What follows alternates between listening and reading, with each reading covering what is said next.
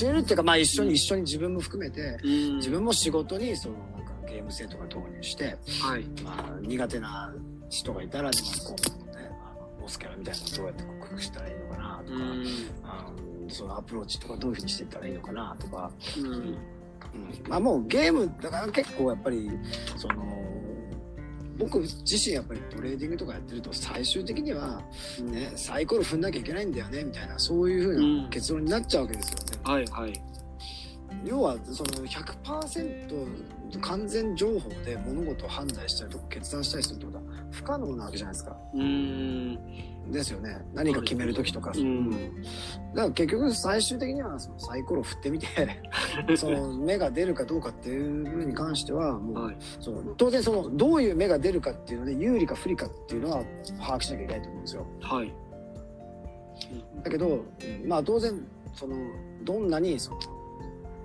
ですかね努力していい環境を作って、うんあのいい結果を招きようとしてやったとしてもうん。その方向で間違ってないんだけどランダムに悪い結果ってのは出るわけですよね。確かにそうですね。うん。うん、だそのランダム性っていうのはやっぱり受け入れないともういけないので、うんそれってやっぱりもうちょっとそのね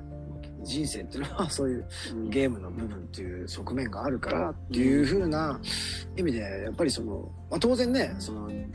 人生ってすごくそんなゲームみたいに軽いもんじゃないっていうそういう見方もあるとは思うんですけど、まあ、あまりそういうのに偏りすぎるとうんどうしてもねやっぱりあの生きづらくなりますよね。そうですよね。確かに。だからもうなんか、うん。あ、どうぞどうぞ。あそうそうだからやっぱりそのまあそのね人生っていうことの意味っていうのをねちゃんと深く考えるっていう部分も必要だしそれとはと同時にやっぱりゲームとしてまあもうしょしょうがないよサイコロ振らなきゃいけない部分ってあるんだからっていう意味で、あのまあエンターテインメントとして捉える部分っていうその2つの面がすごいやっぱりね重要なのかなとは思いますよね。でそのエンターテインメントの部分ってやっぱりなかなかその受け入れがたい人日本人ってすごく多いと思うんで。うん。確かに。う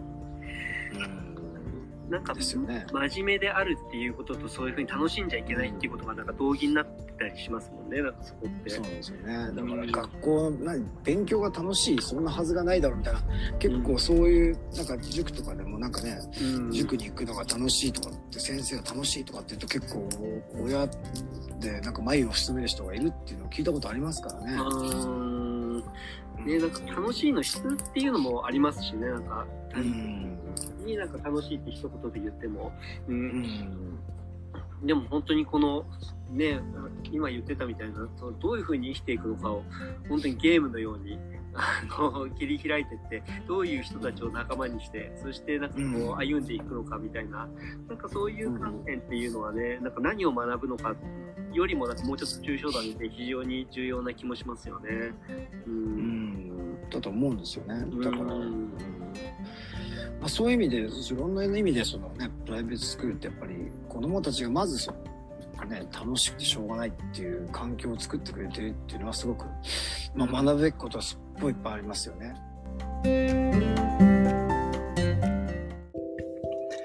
今回も最後まで聞いてもらいありがとうございました。チャンネルの説明ページの方に僕がどんな人間なのかわかる2分ほどの簡易プロフィールのリンクを貼っています。また、音声配信についてやセルフプロデュースについての有料セミナーの講義が無料でもらえる LINE のリンクもあります。そして私のプロデュースしている書籍や SNS のリンクも置いてあります。インターネットを通じた出会い、すなわちネット縁が僕自身の人生を大きく変えたので、この出会いがあなたの人生を変える良いものになることを願っています。ではまた次の放送で会いましょう。